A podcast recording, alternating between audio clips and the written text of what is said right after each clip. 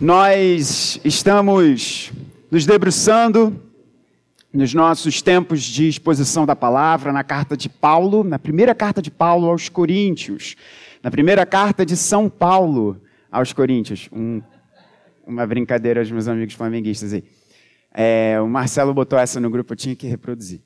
É, e uma coisa que nós tentamos deixar o mais é, claro possível para a igreja é que o fato de nós, em um domingo, avançarmos em um texto não significa que o time pastoral não irá voltar em alguma determinada porção da Escritura é, para abordar, para trazer algo ao coração da igreja. Hoje eu espero que você tenha tido tenha tirado tempo para ouvir a mensagem pela manhã que o nosso Heavy Mal trouxe.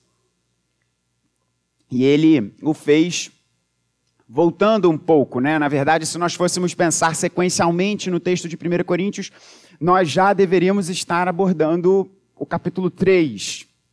Mas nós vamos também, agora à noite, dar um passo atrás. E falar sobre esse mistério de Deus que estava no passado oculto. Então, é, você abre comigo na primeira carta de Paulo aos Coríntios, capítulo 2, texto que nós já abordamos na nossa série, mas eu quero voltar um pouquinho nele com você para nós fazermos uma aplicação bem clara do que Paulo está nos dizendo. E nessa noite é falarmos sobre o sofrimento, a confiança e a exaltação do rei. Mas como introdução, eu quero levar o seu coração a essa passagem. Primeira carta de Paulo aos Coríntios, capítulo de número 2, a partir do verso de número 6. Eu sei que você já se assentou, mas para nós lermos a Santa Escritura, eu convido você a se colocar de pé mais uma vez. E ao contrário do que eu geralmente faço, dessa vez eu vou ler na revista e atualizada. Assim diz a palavra do Senhor, ouça com fé a Santa Escritura. Entretanto, expomos sabedoria entre os experimentados. Não, porém, a sabedoria deste século, nem a dos poderosos desta época, que se reduzem a nada. Mas falamos a sabedoria de Deus em mistério, outrora oculta, a qual Deus pré-ordenou desde a eternidade para a nossa glória. Sabedoria é essa que nenhum dos poderosos deste século conheceu. Porque se a tivessem conhecido, jamais teriam crucificado o Senhor da glória. Mas como está escrito, nem olhos viram, nem ouvidos ouviram, nem jamais penetrou em coração humano o que Deus tem preparado para aqueles que o amam. Mas Deus nolo revelou pelo Espírito porque o Espírito a todas as coisas perscruta, até mesmo as profundezas de Deus. Porque qual dos homens sabe as coisas do homem, senão o seu próprio Espírito que nele está? Assim também as coisas de Deus, ninguém as conhece senão o Espírito de Deus. Ora, nós não temos recebido o Espírito do mundo, e sim o Espírito que vem de Deus, para que conheçamos o que por Deus nos foi dado gratuitamente. Palavra do Senhor. Preste atenção e nós vamos fazer uma aplicação bem clara do que Paulo está nos dizendo no verso de número 7. Falamos a sabedoria de Deus em mistério. Na verdade, a melhor tradução aqui seria: falamos a misteriosa sabedoria de Deus, outrora oculta, a qual Deus preordenou desde a eternidade para a nossa glória. Você pode se assentar. Na última mensagem, nessa sequência de três mensagens que eu tive a oportunidade de trazer aqui no púlpito da nossa igreja, falando sobre a loucura de Deus, nós falamos bem claramente do que é que Paulo está falando aqui. E essa mensagem está disponível no nosso site, nas nossas redes sociais, você pode ouvi-la em casa depois. Nós falamos claramente o que é que Paulo está nos dizendo. Falamos que esses versos, nem olhos ouviram, nem ouvidos ouviram, nem jamais penetrou em coração humano que Deus tem preparado para aqueles que o amam. Ela, de forma muito equivocada, às vezes é utilizada em relação à nossa vida futura. Geralmente você, e você já deve ter ouvido isso em algum momento, é, vai mais ou menos dessa forma: olhe como o paraíso é, olha que coisa maravilhosa o que Deus tem preparado para a gente no futuro. Nem olhos viram, nem ouvidos ouviram, nem jamais penetrou em coração humano o que Deus tem preparado para aqueles que o amam. Mas nós falamos que não é essa, não é esse o intuito de Paulo aqui. O que Paulo está querendo dizer que no passado e hoje também, nem olhos viram, nem ouvidos ouviram, nem jamais penetrou em coração humano o que Deus tem preparado para aqueles que o amam é Jesus e este crucificado. É a crucificação do Messias. É o, é o Messias vencedor preso na cruz. É a vitória da cruz sobre o mundo. É isso que jamais havia entrado em coração humano. Era isso que, já, que nenhum olho viu, que nenhum ouvido ouviu. Mas agora o Espírito revela isso ao nosso coração. Falamos sobre isso na nossa última mensagem. É, é, a forma de Deus destruir a sabedoria do mundo é por meio da loucura da revelação.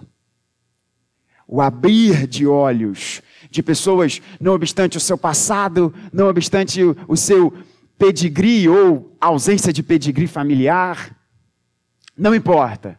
É o Espírito Santo abrindo os olhos do coração para revelar a beleza de um Messias preso na cruz. É isso que Paulo quer nos dizer. E no verso de número 7, Paulo diz: Falamos a sabedoria de Deus, a misteriosa sabedoria de Deus, antes oculta a qual Deus pré-ordenou desde a eternidade para a nossa glória. O que Paulo está querendo nos dizer aqui é aquilo que João nos escreve no livro da Revelação. Que o Cordeiro de Deus estava crucificado, foi crucificado antes da fundação do mundo. Por isso que é correta a frase, antes de haver luz, houve cruz na mente do Senhor. Deus havia pré-ordenado a vitória do Messias por meio da cruz, antes da fundação do mundo. E Paulo diz: isso estava oculto. Essa misteriosa sabedoria de Deus, que se revela por meio da crucificação do seu filho, estava antes oculta. E nós falamos muito rapidamente nessa última mensagem sobre o que isso significa. Isso significa que quando nós olhamos para o Antigo Testamento, nós vemos sombras, cheiros, setas apontando para a crucificação do Filho de Deus.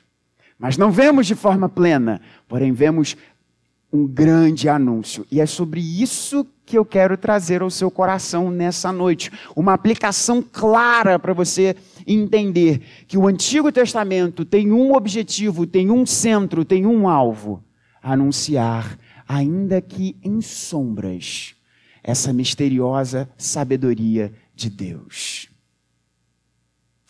Como que os nossos irmãos eram salvos no Antigo Testamento? Você já parou para se perguntar isso? Talvez você tenha vindo de uma comunidade que abraça uma visão muito errada no nosso país. Que Deus tem uma forma de se relacionar conosco no Novo Testamento e essa forma é por meio do Jesus amoroso. É um Deus de amor, revelado no Novo Testamento, revelado nas páginas do Novo Testamento. E Deus possuía uma outra forma de se relacionar com os seus por meio do Antigo Testamento. O irascível Javé, revelado nas páginas do Antigo Testamento. Isso não é novo, essa heresia, isso é uma heresia, uma baita heresia. Ela já percorre a vida da igreja desde que um herege chamado Marcião levantou essa bola originalmente. Ele contrastava o Deus e Pai de nosso Senhor Jesus Cristo com o Deus do Antigo Testamento, dizendo que o Deus nos, que nos é revelado em Jesus Cristo é um e o Deus do Antigo Testamento é completamente outro. Pastor, eu vou te falar uma coisa. Eu leio o Antigo Testamento e eu eu fico um pouco com essa impressão. O problema não está no Antigo Testamento. Deixa eu falar bem claramente para você: o problema está em você. Porque se nós lermos o Antigo Testamento em sua inteireza, nós iremos ver páginas e mais páginas encharcadas da graça salvadora que nos é revelada no Novo Testamento. Como que isso acontece? Isso acontece de várias formas. Nós vemos o Evangelho no Antigo Testamento de muitas maneiras. E eu quero trazer ao seu coração, essa vai ser uma mensagem um pouquinho diferente do que o tipo de mensagem que eu geralmente trago ao coração da igreja, porque eu gosto de trazer mensagens expositivas, né, indo verso a verso. Essa vai ser uma mensagem um pouquinho mais temática. E as minhas ovelhas que já me escutam pregar há alguns anos sabem que esse pastor aqui se fica, fica um pouquinho mais é, é, é, em casa em sermões expositivos do que temáticos. Né? É, é, meu pai é um excelente pregador em, texto, em, sermões temáticos, eu não sou o tanto assim. Mas Deus é misericordioso, Ele vai me, me ajudar nessa noite. Para mostrar uma das principais formas do, Novo do Antigo Testamento apresentar o Evangelho por meio da tipologia. O que isso significa? Tipologia, a, a, exegese tipológica ou a apresentação do evangelho de forma tipológica no Antigo Testamento vem da palavrinha grega tipos. E tipos significa modelo ou figura. Para aqueles que são um pouquinho mais avançados em idade, que pegaram a máquina de escrever, eu não peguei a máquina de escrever. Mentira, eu vi a máquina de escrever. Eu tenho 35 anos, mas eu não cheguei a a digitar, a dat, digitar não, a datilografar um texto numa máquina de escrever, sabe que a máquina de escrever, um dos componentes da máquina de escrever era o quê? Era o tipo. E o que, que era o tipo? O tipo era a estrutura de metal que recebia a tinta para quando aquela tecla fosse apertada, o tipo vinha e batia no texto, deixando uma marca ali. Então, se você, por exemplo, se você apertasse a tecla A, aquela máquina, este objeto, praticamente do tempo dos Incas, estou brincando, aquele objeto, ele, o, o tipo da letra A, ele vinha até o texto com tinta para deixar aquela forma escrita no papel. Veja, o tipo era a estrutura metálica que ficava na máquina de escrever. E é exatamente a mesma expressão, a mesma ilustração que a gente pode usar em relação ao Antigo Testamento. Nós temos o tipo. Qual é o tipo? Jesus Cristo crucificado. E nós temos eventos no Antigo Testamento passagens do Antigo Testamento, personagens do Antigo Testamento, que nós lemos e nós falamos: hum, isso aqui aponta para algo além dessa pessoa. Isso aqui aponta para algo além desse evento. Isso aqui aponta para algo mais. É como se nós lêssemos o Antigo Testamento e nós ficássemos com um gostinho de: hum, peraí, parece que isso aqui está chamando para alguma outra coisa. E realmente estava chamando a consumação dessas grandes setas, dessas grandes sombras, desse grande cheiro nos levando até um determinado caminho. E hoje eu quero propor um exercício para a gente. De nós lermos os salmos como nós devemos lê-los. Eu quero levar o seu coração para o salmo de número 22, e o salmo de número 23, e o salmo de número 24. Como nós devemos ler os salmos? Um teólogo precioso para a vida da igreja, o Van Groningen, vai nos dizer, e, eu li isso no seminário e marcou meu coração, que o livro dos Salmos é a reflexão inspirada da igreja. É a devoção inspirada da igreja. Nós vemos Davi, vemos os filhos de Asaf, vemos Moisés e vemos eh, homens e mulheres cujo nome nós não sabemos, que refletiam sobre a lei, refletiam sobre a ação de Deus em sua vida, direcionados pelo Espírito Santo para que hoje eu e você tenhamos o saltério. E eu acho muito interessante quando a gente pensa que os salmos são a devoção inspirada pelo Espírito Santo, quando nós vemos, por exemplo, os salmos de Davi, em que Davi diz para Deus: Senhor, se afasta de mim, eu estou cansado. O que mostra que talvez nós devêssemos ser mais sinceros em nossas orações do que por vezes somos. O livro dos Salmos precisa ser entendido como um auxílio em nossa vida mas também deve ser entendido sempre apontando para o verdadeiro herói no livro dos Salmos, que não é Davi, não é você, não sou eu, mas Cristo Jesus.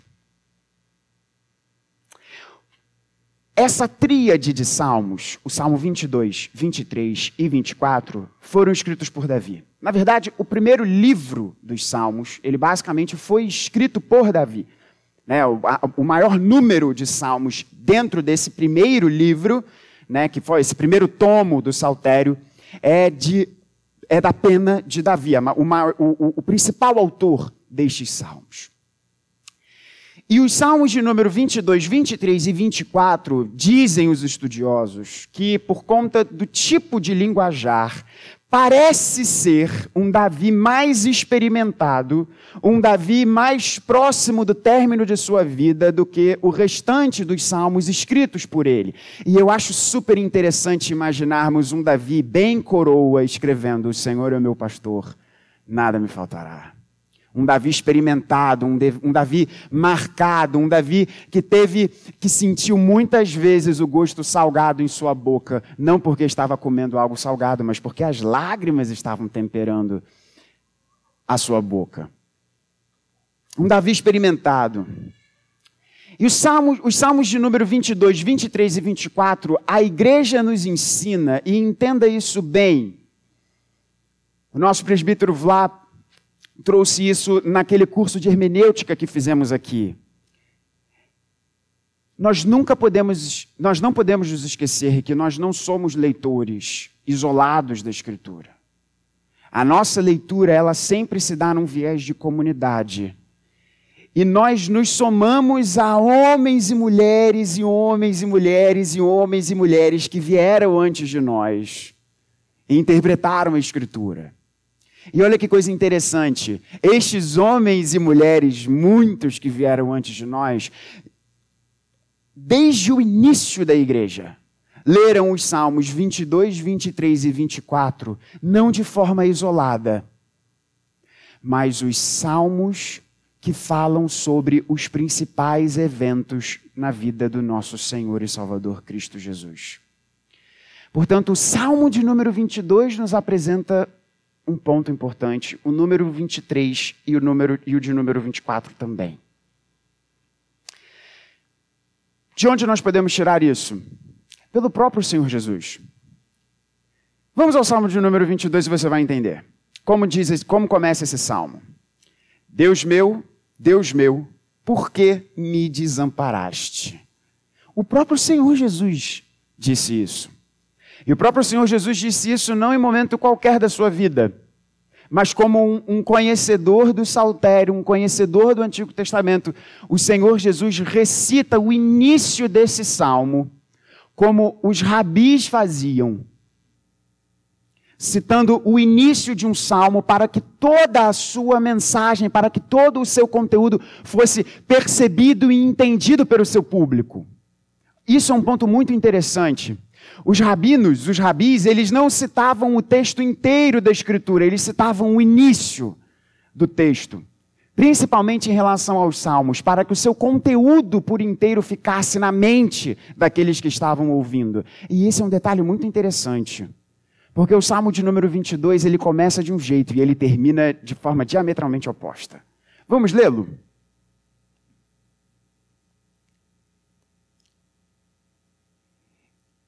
E você vai ficar abismado de pensar que este salmo foi escrito quase um milênio antes dos acontecimentos do Gólgota. Deus meu, Deus meu, por que me desamparaste? Por que se acham longe de mim a salvação as palavras de meu bramido? Deus meu, clamo de dia e não me respondes. Também de noite, porém, não tenho sossego. Contudo, tu és santo, entronizado entre os louvores de Israel. Nossos pais confiaram em ti, confiaram e os livraste. A ti clamaram e se livraram, confiaram em ti e não foram confundidos. Mas eu sou verme e não homem, opróbrio dos homens e desprezado do povo. Todos os que me veem zombam de mim, afrouxam os lábios e meneiam a cabeça. Confiou no Senhor, livre-o ele, salve-o, pois nele tem prazer. Contudo, tu és quem me fez nascer e me preservaste, estando eu ainda ao seio de minha mãe. A ti me entreguei desde o meu nascimento, desde o ventre de minha mãe, tu és meu Deus. Quão importante é nós lermos esse verso de número 10 nos dias que o nosso país vive. Não te distancies de mim, porque a tribulação está próxima e não há quem me acuda. Muitos touros me cercam, fortes touros de Bazã me rodeiam. Contra mim abrem a boca, como faz o leão que despedaça e ruge. Derramei-me como água e todos os meus ossos se desconjuntaram. Meu coração fez-se como cera, derreteu-se dentro de mim. Secou-se o meu vigor como um caco de barro, e a língua se me apega ao céu da boca assim me deitas no pó da morte. Cães me cercam, uma súcia de malfeitores me rodeia. Transpassaram-me as mãos e os pés. Perceba isso. Posso contar todos os meus ossos, eles me estão olhando e encarando em mim. Repartem entre si as minhas vestes e sobre a minha túnica deitam sortes. Tu, porém, Senhor, não te afastes de mim. Força minha, apresse-te em socorrer-me. Livra a minha alma da espada e das presas do cão, a minha vida. Salva-me das falsas do leão e dos chifres dos búfalos. Sim, tu me respondes. Essa é a primeira parte do Salmo de número 22. Irmãos, há um mistério interpretativo entre os judeus. De que evento é esse que Davi está falando? Da próxima vez que o Isaac, não sei se a nossa irmã Tatiana está assistindo agora à noite, da próxima vez que o, que o nosso amigo Isaac, que é judeu, estiver aqui, eu vou fazer essa pergunta a ele. Eu já perguntei a alguns amigos judeus, como que vocês enxergam o Salmo de número 22? E eles falam o seguinte, Davi está falando poeticamente sobre o maior terror que o seu coração poderia enfrentar. Os versos desse Salmo de número 22 por mais poéticos que eles possam ter sido na mente e no coração de Davi, porque nós não sabemos a que acontecimento Davi está se referindo aqui em sua vida. Mas nós sabemos quem teve as suas túnicas repartidas. Nós sabemos quem diante teve diante de si pessoas abaixando a cabeça e dizendo: "Não confiou em Deus? Pede para tirar você desse lugar." que teve a sua boca seca.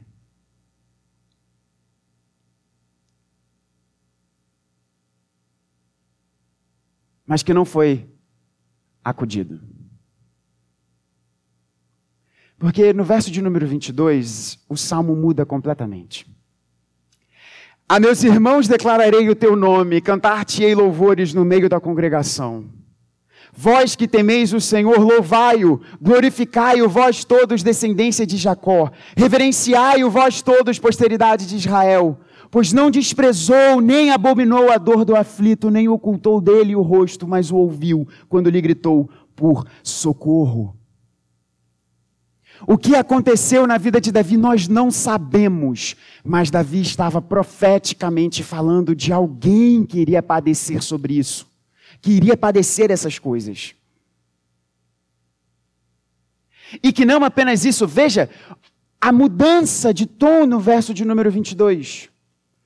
Por isso que é esse grande mistério interpretativo entre os judeus. Eles olham como que a angústia destes primeiros versos do Salmo pode se transformar em canto de alegria depois. E não só um canto de alegria, mas no final do, do, desse Salmo de número 22, ele vai dizer que todas as nações da terra se alegrarão. Verso de número 27. Lembrar-se-ão do Senhor e a ele se converterão os confins da terra. Perante ele se prostrarão todas as famílias das nações, pois do Senhor é o reino, é ele quem governa as nações. Nós cristãos sabemos. Porque nós, como Paulo, podemos dizer: onde está a morte, a tua vitória? Nós olhamos para isso e sabemos como que o mais absurdo e grotesco dos eventos de execução que o coração humano pôde engendrar, como isso pode se transformar em vitória, em alegria. Porque é precisamente por meio da crucificação do Filho de Deus que os gentios e os judeus, que foram escolhidos antes da fundação do mundo, são reunidos é por meio da palavra da crucificação, é por meio do anúncio de Jesus Cristo crucificado que há transformação de vida. E assim, os povos de toda a terra, nós brasileiros, somos enxertados na videira e louvamos aquele que é glorioso. Veja como esse mistério de Deus, de Jesus Cristo crucificado, nos é apresentado nesse salmo. Mas não apenas isso. Vamos para o salmo de número 23. Como nós geralmente enxergamos o salmo de número 23? E eu tenho certeza que o salmo de número 23 é a maior porção poética já feita na história da humanidade. Nós olhamos para nós mesmos o Senhor é o meu pastor, nada me faltará. Ele me faz repousar em pastos verdejantes, leva-me para junto das águas de descanso. Refrigera minha alma, guia-me pelas veredas da justiça por amor do seu nome. Ainda que eu ande pelo vale da sombra da morte, não temerei mal nenhum, porque tu estás comigo. O teu bordão e o teu cajado me consolam.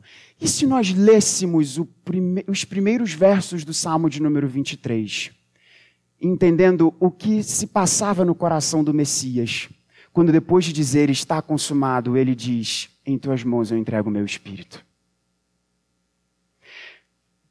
O Senhor Jesus confiava no que iria acontecer com ele após enfrentar a cruz. Ele sabia, como conhecedor da Escritura, aquilo que o profeta Isaías havia escrito antes, dizendo que o Deus Pai não deixaria o seu servo ver corrupção. Ele sabia, Cristo Jesus sabia que ele ia enfrentar a crucificação. Quando ele cita o Salmo de número 22, Deus meu, Deus meu, por que me desamparaste? Ele não estava falando de uma, de uma expressão poética, ele não estava falando de um acontecimento, de um, de, de um fake. Ele, viu, ele foi efetivamente desamparado pelo Pai, ele foi efetivamente abandonado pelo Pai naquele momento, em que Paulo nos diz que aquele que não conheceu o pecado, Deus o fez pecado para que nós nele fôssemos feitos justiça. Mas ele sabia o que iria acontecer com ele. Ele sabia que ele seria sepultado e venceria a morte. E eu acho o Salmo de número 23, ele pega toda uma cor diferente quando nós imaginamos isso. Porque o verso de número 5, preparas-me uma mesa na presença dos meus adversários, unges-me a minha cabeça com óleo, o meu cálice transborda, é uma cena de coroação. É como se o rei dissesse para o seu Deus: Eu confio em ti. E eu sei que os acontecimentos do Salmo de número 22 vão desencadear na minha coroação. No minha fala de louvor, de descanso, de segurança em Ti. Irmãos, se no Salmo de número 22 nós aprendemos os sofrimentos do rei Davi, os sofrimentos do rei Jesus, nós aprendemos também dos nossos sofrimentos. Se no Salmo de número 23 nós aprendemos a segurança do rei Davi, aprendemos a segurança do rei, do rei Jesus, nós devemos aprender também a nossa segurança. Veja, o cristianismo não é uma mensagem triunfalista, mas ela é uma mensagem de triunfo. Nós sofreremos, sim, mas nós temos descanso. Nós temos descanso. Bondade e misericórdia certamente me seguirão todos os dias da minha vida e habitarei na casa do Senhor para todo o sempre. Quem pode dizer isso de forma mais absoluta, senão o próprio Senhor Jesus? Por ser o Filho. Nós fomos adotados. Nós não somos naturalmente filhos do nosso Pai, mas o Senhor Jesus é.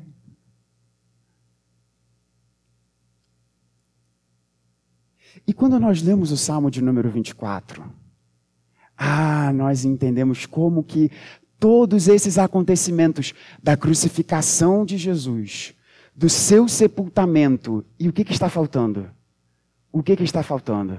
Vamos ler o Salmo de número 24. Ao Senhor pertence a terra e tudo que nela se contém, o mundo e os que nele habitam. Fundou-a sobre os mares e sobre as correntes a estabeleceu. Quem subirá ao monte do Senhor? Quem há de permanecer no seu santo lugar? O que é limpo de mãos e puro de coração, que não entrega sua alma à falsidade, nem jura dolosamente. Este obterá do Senhor a bênção e a justiça do Deus da sua salvação. Tal é a geração dos que o buscam, dos que buscam a face do Deus de Jacó. Agora deixa eu fazer uma pergunta muito sincera a você. Sonda o seu coração. Você pode dizer isso? Porque vamos ver aqui a pergunta do salmista. Vamos ver a pergunta de Davi. Quem subirá ao monte do Senhor? Ou seja, quem pode se encontrar com Deus, face a face? Vamos fazer uma leitura bem aqui contextualizada. Quem vai meter essa bronca?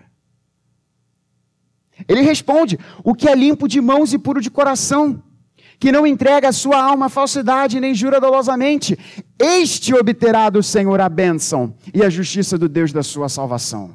Irmãos, por que é que Jesus não viu corrupção? Vamos pegar a expressão aqui de Isaías 53. Porque ele não tinha pecado. É por isso que a morte não pôde reter Jesus. Porque ele não tinha pecado. Por isso, a resposta a essa pergunta, quem subirá ao monte do Senhor, não é Davi. Não é você, não sou eu. Mas é Jesus Cristo. E olhe os versos 7, 8, 9 e 10. E que coisa interessante da gente ter cantado essa música hoje. Levantai, ó portas, as vossas cabeças, levantai-vos, ó portais eternos, para que entre o Rei da Glória. Quem é o Rei da Glória? O Senhor forte e poderoso, o Senhor poderoso nas batalhas. Levantai, ó portas, as vossas cabeças, levantai-vos, ó portais eternos, para que entre o Rei da Glória. Quem é esse Rei da Glória? O Senhor dos Exércitos. Ele é o Rei da Glória. Davi não estava falando dele. Davi não estava falando dele. Davi estava falando de um de alguém que responderia e respondeu a pergunta: quem subirá ao monte do Sião, ao monte de Sião? É a mesma pergunta que aquele ancião faz. Quem abrirá o livro? Quem desetará, quem, quem irá quebrar os selos?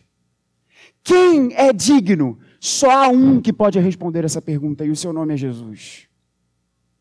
Por isso que o Salmo de número 24, olha que coisa interessante.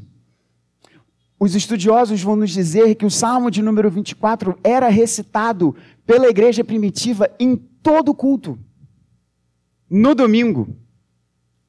Porque eles entendiam que os versos de 7, os versos de 7 a 10, eles estão falando sobre a ressurreição de Jesus. A cena é como se fosse um grande rei entrando na cidade. Por isso que o salmista diz para os portões, portas, portões, levantem as suas cabeças, abram alas, porque o rei vitorioso vai entrar. O Salmo de número 22 a gente precisa ler como a crucificação de Jesus. O Salmo de número 23, a confiança do rei Jesus no Pai por meio, durante o seu sepultamento. E o Salmo de número 24, uma grande canção ao Rei cósmico, ao Rei do universo, que diz: Eu subirei ao monte do Senhor. E, irmãos, se os sofrimentos do Rei Davi, do Rei Jesus e dos nossos são e devem ser acompanhados pela segurança do rei Davi, a segurança do rei Jesus e pela nossa segurança. Nós devemos descansar e celebrar a vitória do rei Davi, do rei Jesus e a nossa, porque a vitória de Jesus é a nossa vitória. Quando nós olhamos para a Escritura, nós vemos uma única coisa. A Escritura é una o início da Escritura conversa com o final da Escritura. Não há discrepância, não há incongruência, não há confusão. Há um alvo claro e direto, Jesus Cristo. E nele deve estar a nossa esperança. Que você se glorie nisso, meu irmão, minha irmã. Que nós celebremos o grande herói desse livro, pelo qual nós devemos viver. Ele não é você, não sou eu, não é o pastor dessa igreja, mas sim Jesus. Que ele nos abençoe.